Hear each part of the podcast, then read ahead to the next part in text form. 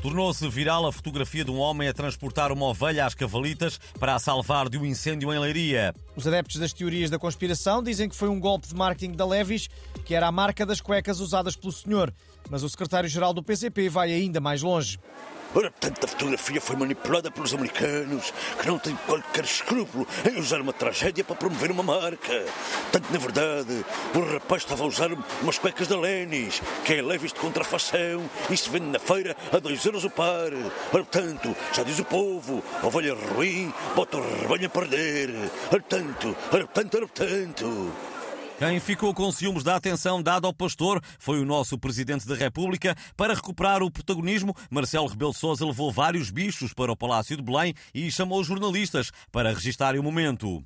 Bom, como estão a ver, eu próprio trouxe para o Palácio de Belém três ovelhas, dois pavões, três porcos, um pônei e cinco patos marrecos, que pedi emprestados à Quinta Pedagógica dos Olivais para as fotografias. Agora vou regá-los para os proteger do calor e dar-lhes beijinhos. Vá.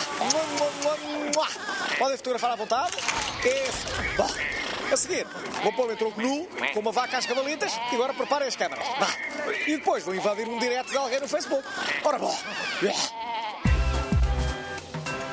E por falar em bichos, Joana Amaral Dias anunciou que no seu casamento vai haver um touro mecânico para a diversão dos convidados. Ao Portugalex, a provadora de batidos proteicos deu mais pormenores.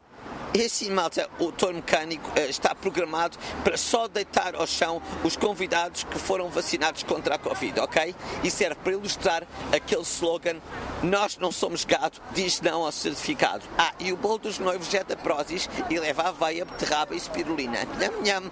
Estamos aqui todos juntos, vamos hoje casar. Na semana passada houve mais uma superlua, a 48ª desde o início do mês. E esta noite vai haver outro fenómeno raro, a Lua do Camandro. Quem nos alertou foi o nosso especialista em cosmos e catástrofes, José Gomes Ferreira. Bom, isto é muito simples e não há outra maneira de o dizer. Ah, nos últimos tempos, a Lua é como os episódios das novelas da TV e da SIC. É sempre especial. A Superlua, a Lua de Sangue, Lua do Camandro. É a NASA eh, que inventa estes fenómenos eh, para desviar a nossa atenção eh, dos desvarios do governo de António Costa e do enorme buraco negro que é a TAP. Está tudo na net. Vão ao site apanhados do clima.com. E para a semana vai haver outra lua especial, desta vez a lua do cacete. E é muito simples e não há outra maneira de o dizer.